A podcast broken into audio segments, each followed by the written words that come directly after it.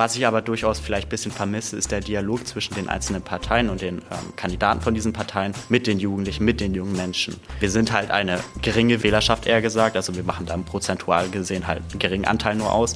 Aber ich würde mir vielleicht mehr wünschen, dass ähm, gerade die einzelnen Kandidaten auch öfters vielleicht mal an die Schule kommen. Kreis und Quer, der Podcast ihrer Mediengruppe Kreiszeitung.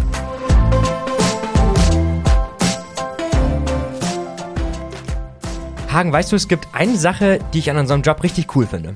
Hm, eine Sache, also findest du ja schon mal eine Sache mehr cool als ich, aber welche ist denn das? Oh, okay, ich wusste nicht, dass es so schlimm ist. Aber ja, ich habe ja damals auch für die Kreiszeitung in Sieke Artikel geschrieben. Da war ich allerdings nur für den Landkreis Diepholz zuständig. Aber jetzt decken wir ja mit unserem Podcast auch die Landkreise Verden, Rothenburg und Oldenburg ab.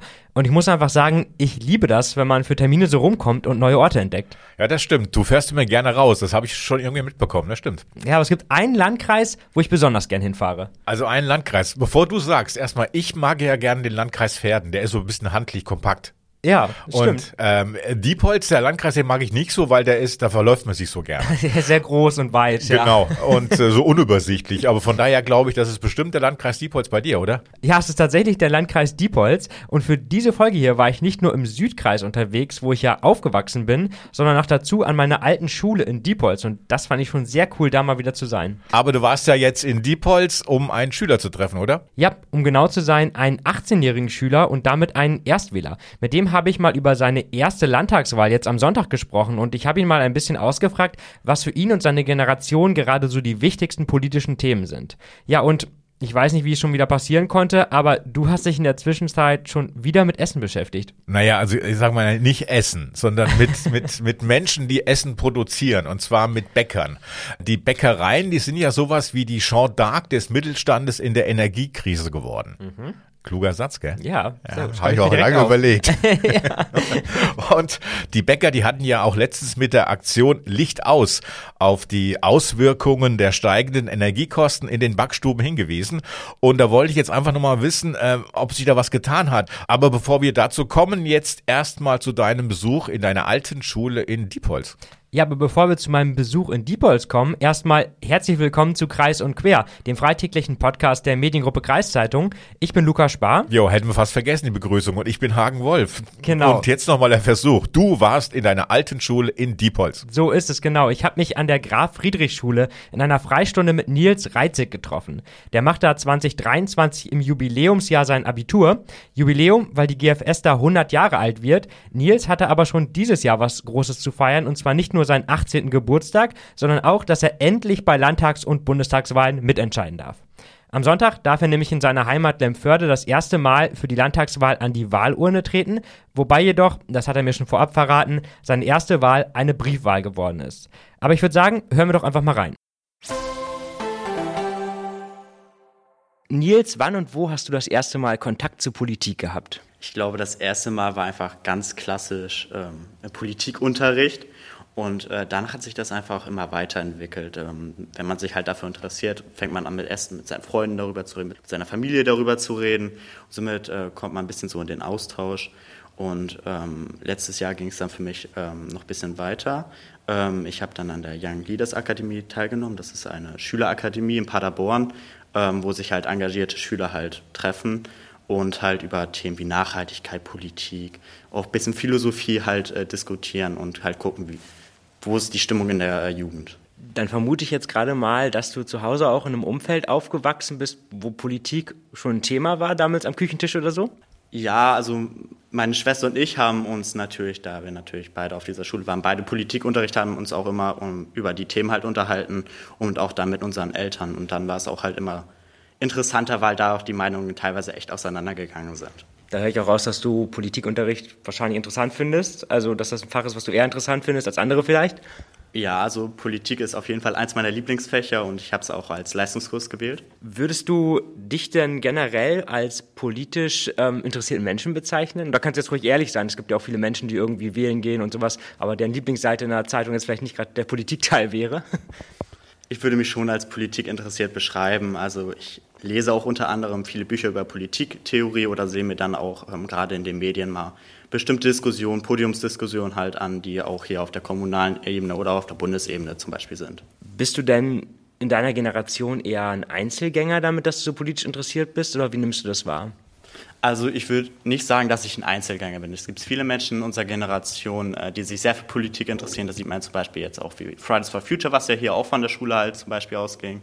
Aber ich denke, ähm, dass sich halt nicht alle Jugendliche wirklich sehr konkret mit diesem Thema auseinandersetzen. Schon auseinandersetzen, aber halt nicht in der Ausführlichkeit. Was würde denn für dich einen politisch interessierten Menschen ausmachen?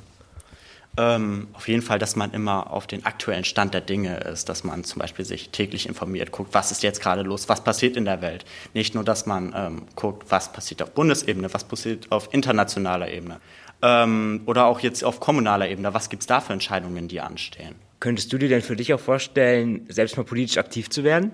Ich habe durchaus mit den Gedanken gespielt, äh, später vielleicht Politik zu studieren. Das ist so Plan B, sage ich jetzt mal.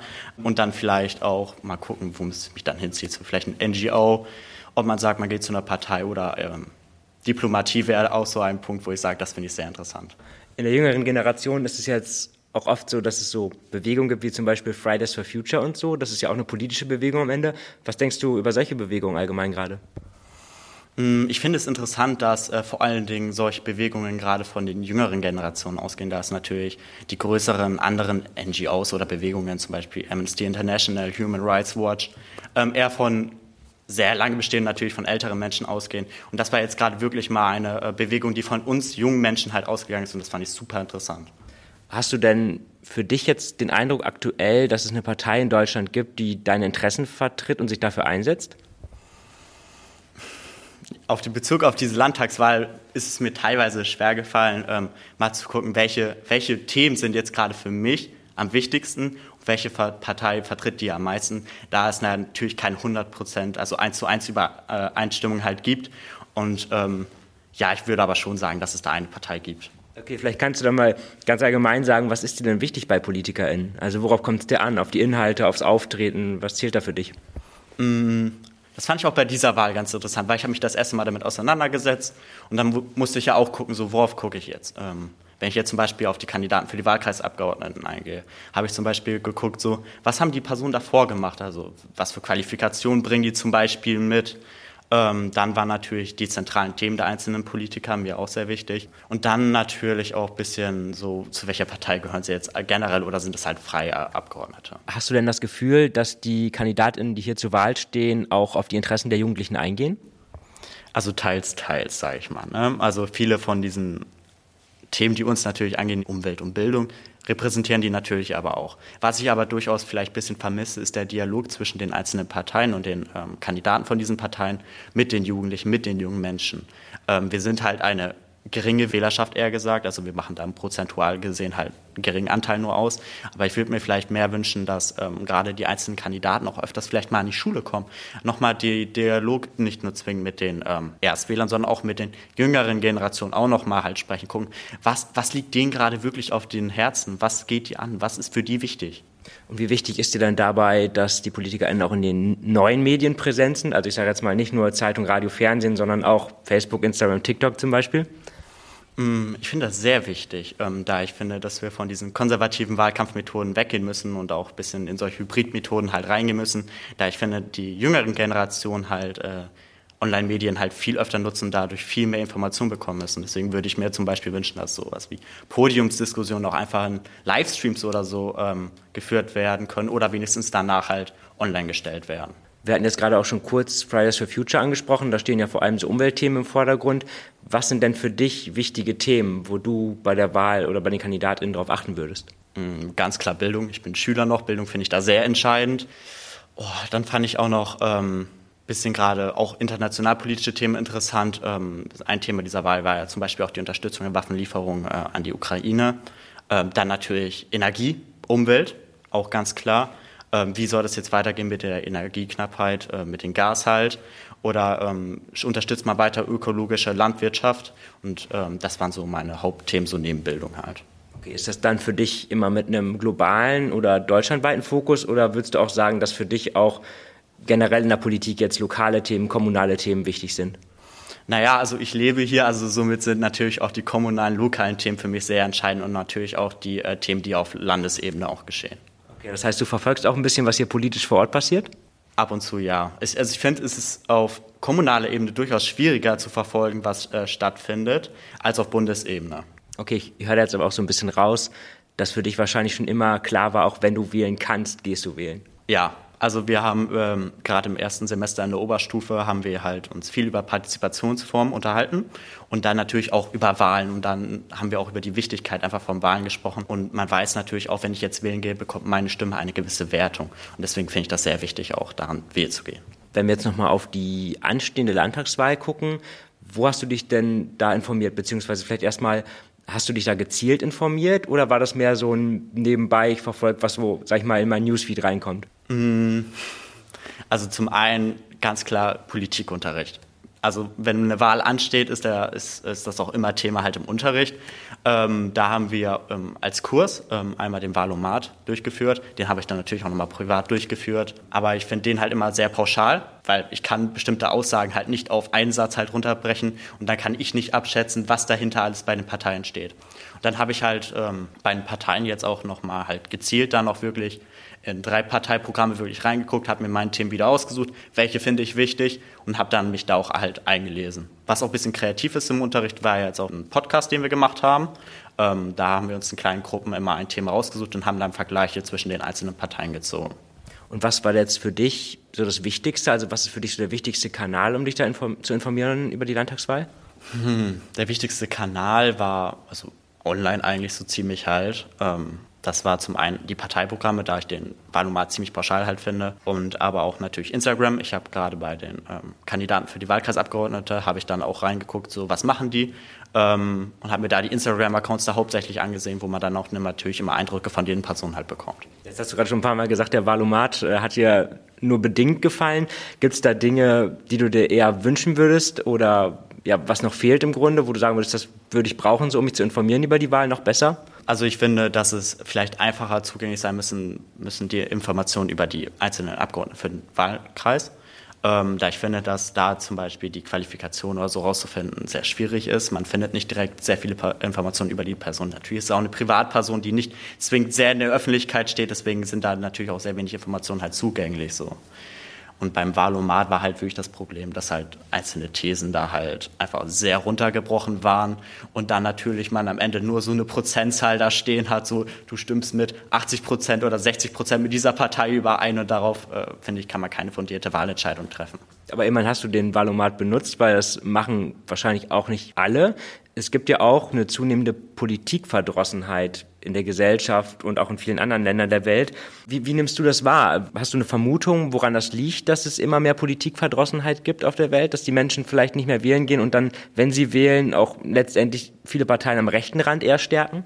Ich denke, das hängt auch einmal klar mit Unzufriedenheit, äh, gerade ähm, da, die wir miterlebt haben über die letzten Jahre. Also ganz klar, Corona war natürlich ein zentrales Thema. Jetzt haben wir natürlich die Energiekrise und da fruchtet halt Populismus einfach super. Ähm, die Menschen gehen natürlich auf solche rechten Thesen einfach ein. Und wenn man natürlich in das Parteiprogramm der AfD mal wirklich reinguckt und sich das durchliest, sieht man einfach wirklich, dass es reiner Populismus ist und da keine wirklichen Fakten oder Vorschläge halt hinterstehen ähm, und das einfach meistens nur leere Versprechungen sind. Und das ist auch einfach das Ziel der AfD, meiner Meinung nach auf jeden Fall, darüber halt dann ihre Wählerstimmen auch zu bekommen. Hast du denn dann Sorge, wenn du an die Zukunft denkst? Also die Zukunft sind ja ähm, unter anderem auch die Jugendlichen. Und wenn ich mir gerade natürlich das Ergebnis auch der Jugendwahl ansehe, sehe ich natürlich, dass da auch ein ganz anderes Ergebnis halt äh, bei rauskommt und dass sich gerade die äh, Jugendlichen natürlich auch mit Themen beschäftigen, die mir persönlich auch sehr wichtig sind.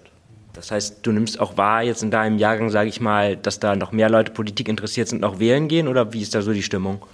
Ich glaube, dass so ziemlich alle, die in unserem Jahrgang sind, auch wählen gehen, da wir auf die Wichtigkeit von Wahlen natürlich auch im Unterricht halt einfach gelernt haben. Okay, und wenn du jetzt sagst, die gehen wählen, was glaubst du passiert dann? Also glaubst du jetzt, dass die Wahlbeteiligung wieder zunimmt? Glaubst du, es wird einen politischen Umschwung geben? Was glaubst du, wird der Effekt sein, wenn, wenn deine, eure Generation jetzt äh, ja an die Wahlurne geht? Also ich könnte mir gut vorstellen, dass wir ähm, weg von den derzeitigen Ergebnissen halt gehen. Also wir sind ja hier sehr geprägt halt durch die CDU in unserem Wahlkreis. Ich könnte mir durchaus vorstellen, dass das äh, mit den jüngeren Generationen äh, sich verändern könnte. Zu der Wahlbeteiligung kann ich auch, ähm, da das natürlich über die Jahre hinweg wahrscheinlich auch wegen der geringen Wahlbeteiligung natürlich ein viel zentraleres Thema auch im Unterricht war, dass die dann auch wieder zunehmen könnte. Gerade wenn man natürlich sieht, dass die Jugendlichen sehr engagiert sind und natürlich dann ihre Stimme auch ähm, abgeben wollen. Also der junge Mann, mit dem du geredet hast, der scheint ja schon echt sehr, sehr direkte und klare Vorstellungen zu haben. Äh, finde ich sehr straight, was er da, was er da gesagt hat und wie er, wie er rüberkommt, finde ich eigentlich sehr gut. Also ich glaube, wenn du mir damals, als ich 18 Jahre alt war, diese Fragen gestellt hättest, dann hätte ich erstmal meinen Joint zur Seite gelegt und gemeint, verpiss dich, Alter. ja, wahrscheinlich. Ich wollte gerade sagen, ich auch. Das mit dem Joint jetzt vielleicht nicht ganz, aber ja, es wäre in ähnliche Richtung gegangen. Also ich muss zum Beispiel jetzt im Nachhinein noch sagen, die Frage, ob er später auch mal in die Politik gehen möchte.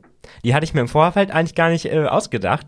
Ähm, ich habe aber direkt gemerkt, oh, die muss ich mal stellen, weil ich habe irgendwie auch direkt gedacht, okay, da spricht schon jemand, der sehr Politik interessiert ist und vielleicht auch selbst mal in die Richtung gehen könnte. Also allein davon, wie er gesprochen hat. Das fand ich auch sehr beeindruckend, auf jeden Fall. Aber hast du ähm, auch ehemalige Lehrerinnen und Lehrer von dir an der, an der Schule da getroffen?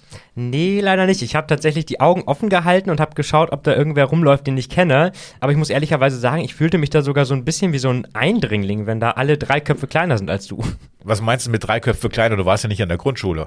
Nee, tatsächlich nicht, genau. Aber ich, die Leute da sind ja trotzdem ein bisschen jünger. Also ich habe auch gedacht, wie groß sind denn Menschen, die zu einer weiterführenden Schule gehen? Sie waren dann größer als gedacht, aber immer noch so, ja, jünger. Und das ist ja so, als würdest du, sage ich mal, unangekündigt und ohne irgendeine Begleitung in so einen Kindergarten gehen oder was und da laufen nur Kinder rum. Dann denkst du auch erstmal, okay, ich muss jetzt hier irgendwo mich mal vorstellen, damit die Leute nicht denken, was macht der denn hier? Ja, so ich habe die ganze Zeit damit gerechnet, dass jemand ankommt, der Schulleiter, wer sind Sie, was machen Sie hier? Und dann hätte ich die Alumni-Karte gezückt. Ja. Sie sind doch der Herr Spar, der war mal damals schon unangenehm ja, aufgefallen. Genau der. Ja.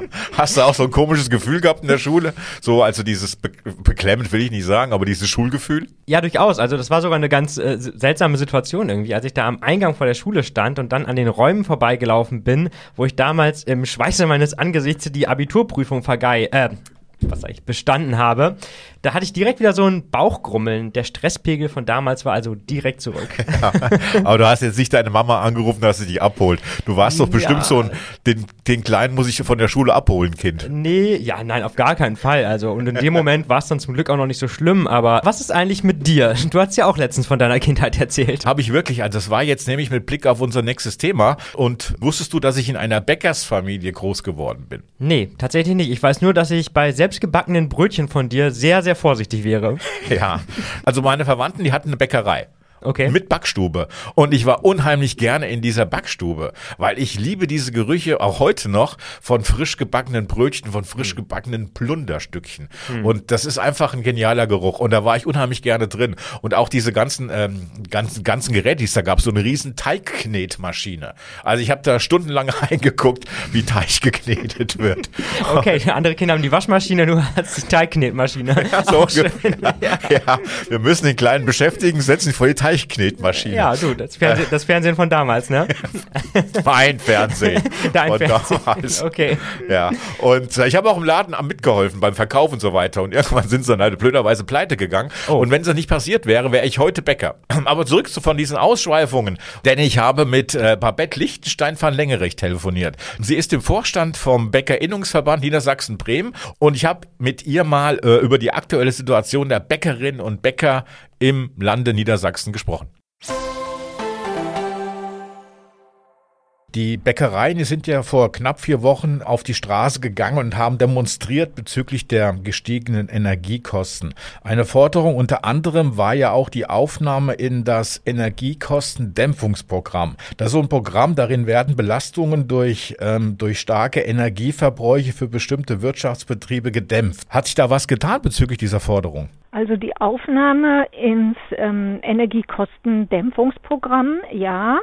Da äh, hat ja das Ministerium Habeck inzwischen auch eingelenkt und hat ja auch gesagt, ja, sie möchten den gesamten Mittelstand und insbesondere die Bäcker darin berücksichtigen. Also diese, diese Äußerung haben wir, eine schriftliche äh, Ausformulierung haben wir noch nicht. Nun hat die Regierung ja vor kurzem den Gaspreisdeckel beschlossen. Wie, der, wie genau der aussehen soll, das weiß im Grunde genommen noch keiner. Wie soll denn dieser Gaspreisdeckel, wenn es nach Ihren Wünschen geht, nach den Bäckereien, wie sollten der da aussehen? Also wie gesagt, Sie haben es völlig richtig formuliert. Ähm, nichts Genaues weiß man nicht. Äh, Herr Habeck weiß wahrscheinlich selber auch noch nicht so richtig, wie der aussehen soll.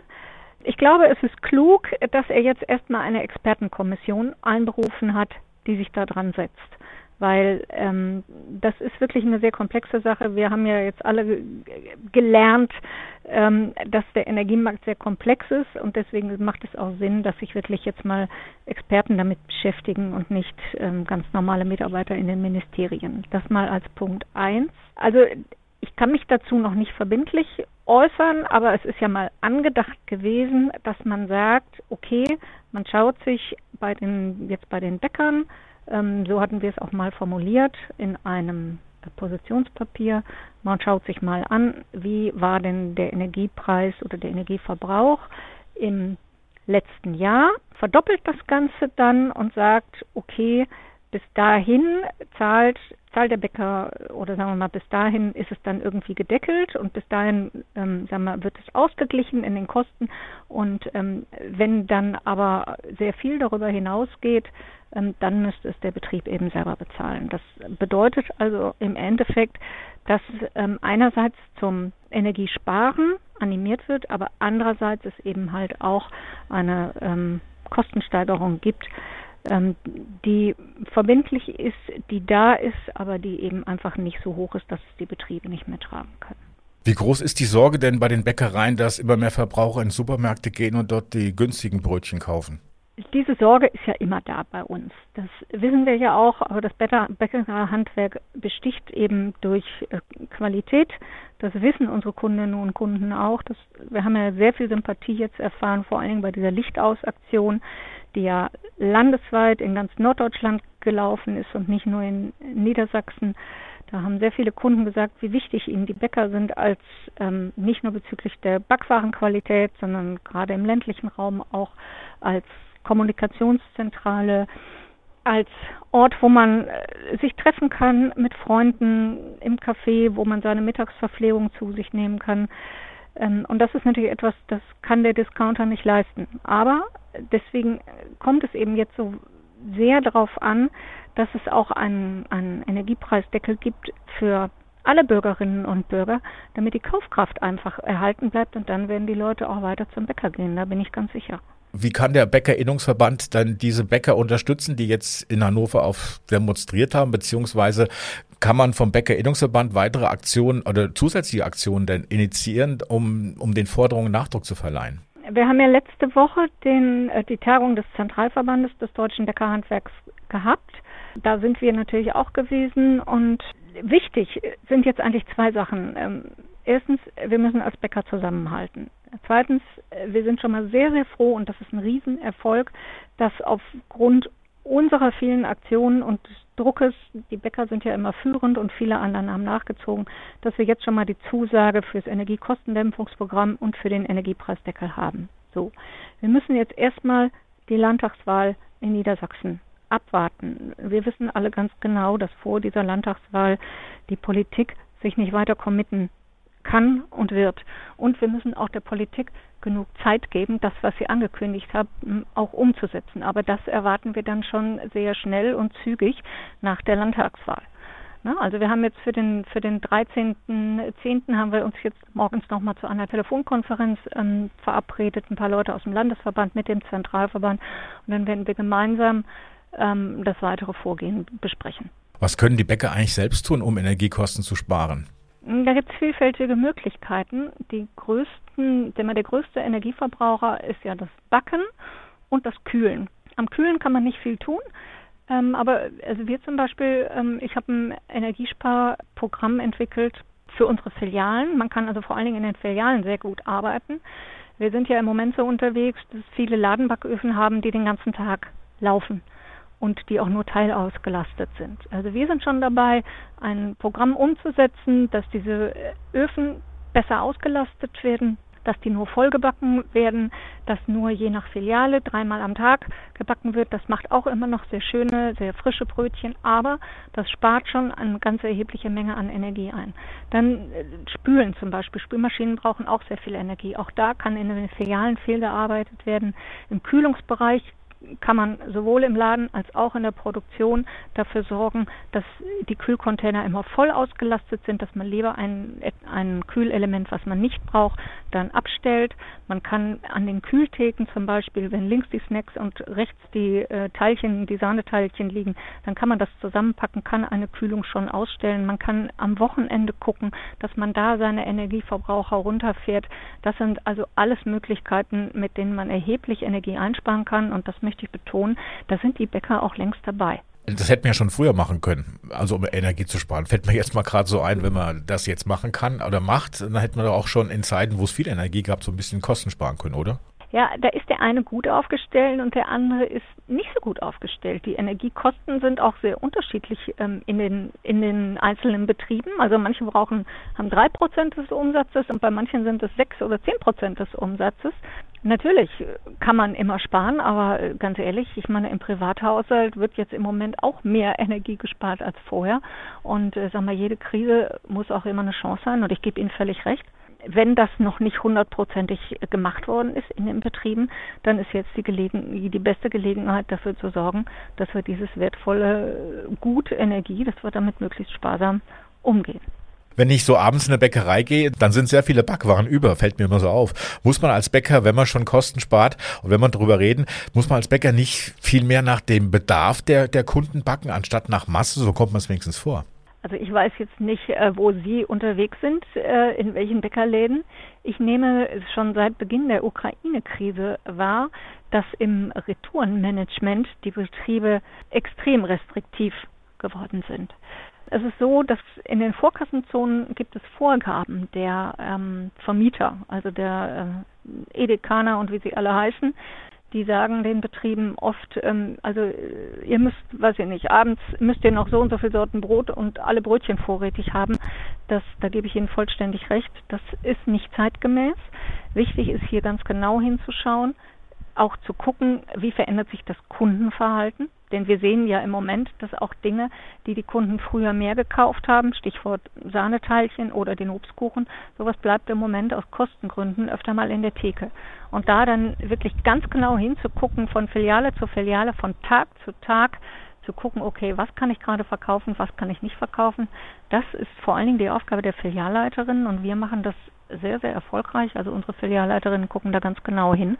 Und auf diese Art und Weise ähm, haben wir, sind wir mit den Retourenquoten also weit unter diesen 10 Prozent. Das ist der eine Punkt. Der zweite Punkt, was nicht alle sehen, ähm, es gibt durchaus auch Produkte, die können zwei Tage lang verkauft werden. Das sind bestimmte Kuchensorten, um mal ein Beispiel zu sagen. Oder es gibt sicher auch die eine oder andere Brotsorte, bei der das machbar ist. Das ist auch völlig gut und richtig. Sowas wird gemacht. Auch da kann man viel sparen. Und das Dritte, was man sagen muss, ähm, es werden eigentlich kaum Sachen wirklich weggeschmissen, sondern vieles geht dann einfach in die Futtermittelverwertung oder kommt dann eben auf andere Art und Weise in den ähm, Nahrungskreislauf. Und das ist ja es ist nicht so gut, wie wenn das Brot jetzt sagen wir, direkt an den Endkunden verkauft würde, aber wenn es dann über ist und es wird nicht vernichtet, sondern ähm, es kann wenigstens noch ein Tier, ein Huhn meinetwegen gut davon ernährt werden, dann ist das ja auch eine positive Sache. Hat man äh, die Verbraucher und Verbraucherinnen in den, das gilt wahrscheinlich nicht nur für die Bäckereien, äh, hat man die Verbraucher und Verbraucherinnen in den letzten Jahren zu sehr verwöhnt? Immer wieder frische Sachen, also kein, kein zwei Tage altes Brot angeboten und so weiter. Hm. Also ähm, wenn wir uns mal zurückerinnern, wie die äh, Backwarenwelt äh, war, als ich in die Schule gegangen bin, da muss ich schon sagen, ja, die Kunden sind schon heute sehr verwöhnt. Wir hatten früher striktere Ladenöffnungszeiten. Also man konnte bis 18 Uhr einkaufen und dann war fertig. Heute äh, gibt es viele Leute, die gehen um 22 Uhr erst einkaufen. Auch sowas kostet Energie. Ähm, früher wurden die Brötchen nicht im Laden gebacken, sondern sie wurden eben einfach ähm, in der Backstube gebacken und das ist ein weiterer Punkt, der hat sich ähm, anders entwickelt. Aber man muss natürlich auch dabei sehen, der Bäcker war früher ein Bäcker, da hat man irgendwie Brot und Brötchen und irgendwie für Sonntags das Stück Kuchen gekauft und heute machen ganz viele Betriebe eben die gesamte Tagesverpflegung. Das heißt, sie haben eine ganz andere Aufgabe übernommen und sie ersetzen ja auch quasi ganz viele gastronomische Angebote. Und das muss man natürlich auch immer berücksichtigen. Wie sehen Sie denn die Zukunft des Bäckerhandwerks? Wird es überleben oder wird es irgendwann einen Ersatz geben? Also wenn ich nicht felsenfest davon überzeugt wäre, dass das Bäckerhandwerk, das es seit Tausenden von Jahren gibt, auch diese gravierende Krise überlebt, dann ähm, würde ich einen schlechten Job machen. Selbstverständlich wird das Bäckerhandwerk ähm, diese Krise überleben. Uns ist aber wichtig, dass alle Betriebe überleben und dass die Backwaren Brot, unser täglich Brot für die Kunden auch weiter bezahlbar ist.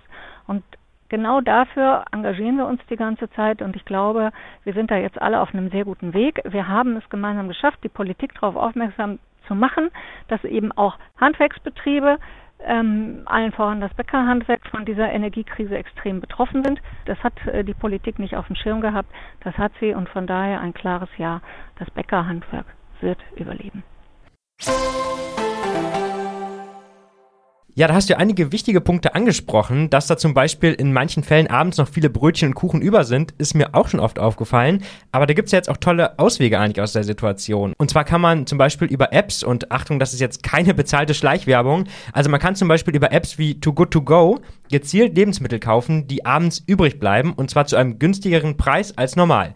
Da gibt es dann immer so Überraschungstüten und die werden dann spontan zusammengestellt mit dem, was übrig ist. Und das betrifft gerade, ähm, das haben wir auch gehört, dieser Begriff, was Frau Lichtenstein von Längerich gesagt hat, diese Edekaner. Also da meinst ja. du wahrscheinlich diese, diese Bäckerfilialen, die in Supermärkten ihre, ihren Stand haben. Und ich wusste gar nicht, dass es da so Verträge gibt, wo die Bäckereien dann in diesen Supermärkten abends noch eine gewisse Anzahl von Backwaren bereithalten müssen. Ja klar, ja, die sind natürlich ein bisschen ausgeliefert dann. Also die haben viele Vorteile, ne, kriegen die Laufkundschaft aus dem Supermarkt, aber haben natürlich auch gewisse Vorgaben sicherlich, die sie da erfüllen müssen. Also das kann ich mir gut vorstellen. Nichtsdestotrotz können diese Bäckereien ja am Ende des Tages auch sagen, hier Viertelstunde bevor wir zumachen, machen wir nochmal so Aktionen. Und zum Beispiel bei der App, die ich gerade genannt habe, ist es schon so, dass auch relativ viele Supermärkte und Bäcker und so dabei sind, die abends dann noch ja vergünstigt äh, Teile abgeben. Aber man muss eben auch noch dazu sagen, eigentlich braucht man ja so eine App auch gar nicht. Also die Läden könnten ja zum Beispiel abends auch einfach selbst Dinge zusammenstellen, die übrig sind und die dann vergünstigt verkaufen, auch ohne App. Und unser Supermarkt nebenan macht das zum Beispiel auch schon mit Produkten, die bald ablaufen vom Mindesthaltbarkeitsdatum her.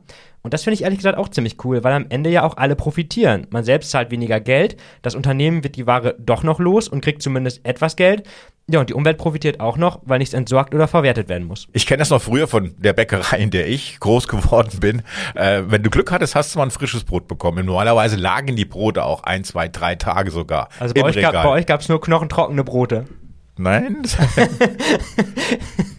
Überwiegend, aber nicht nur. Ja, deswegen haben wir alle so Biberzähne. genau. In dem Dorf. so, ähm. Aber okay, ich denke mit diesem Tipp, dann sind wir dann auch heute wieder am Ende dieser Folge angekommen. Ja, das denke ich auch. Ja, wir hoffen, es hat euch wieder gefallen und ihr konntet ein bisschen was mitnehmen. Schickt uns wie immer gerne Mails an podcast.kreiszeitung.de mit eurem Feedback zu dieser Folge oder schreibt uns eine Nachricht auf Facebook oder Instagram. So ist es. Und wenn ihr die nächste Folge dieses Podcasts nicht verpassen wollt, lasst uns gerne auch ein Abo im Podcatcher eurer Wahl da. Und wenn ihr richtig dick im Game sein wollt, dann klickt auch gerne auf die kleine Glocke neben dem Abo-Knopf. Dann kriegt ihr nämlich sogar eine Push-Mitteilung bei der nächsten Folge. Ja, dick im Game, Push, kleine Glocke. Also es waren sehr viele Begriffe, die ich jetzt nicht so ganz kapiert habe, aber. Kein Problem, die erkläre ich dir gleich nochmal. Danke. Und, äh, aber das war's für diese Woche. Also denkt dran, Sonntag wird gewählt. Genau. Und am Montag ist das natürlich auch Thema bei Wolf und Bergmann, vermute ich. Ja, im aktuellen Podcast praktisch der Mediengruppe Kreiszeitung. Dann werden wir viel näher auf diese gerade frisch hinter sich gebrachte Niedersachsenwahl eingehen. Genau, und bei Kreis und Quer dann am Freitag natürlich auch nochmal. Also eine Woche Wahlnachbearbeitung muss schon sein. Aber wir wünschen euch jetzt auf jeden Fall erstmal ein entspanntes Wochenende und wir hören uns nächste Woche. Ciao. Macht's gut.